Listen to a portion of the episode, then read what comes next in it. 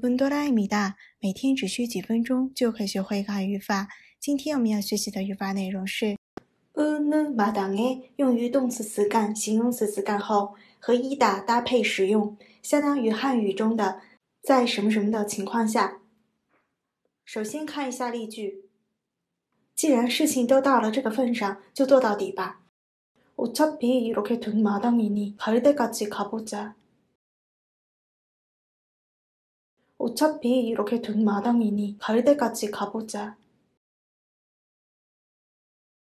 连时间都没有的情况下去那里干什么呢 시간도 없는 마당에 가면 뭐 하겠어요? 시간도 없는 마당에 가면 뭐 하겠어요? 没有就业的情况下连过节的节日气氛都没有 취업이 안 될 마당에 명절 분위기도 안 난다. 취업이 안 될 마당에 명절 분위기도 안 난다. 既然已经制定了具体的开学日程，反对又有什么用呢？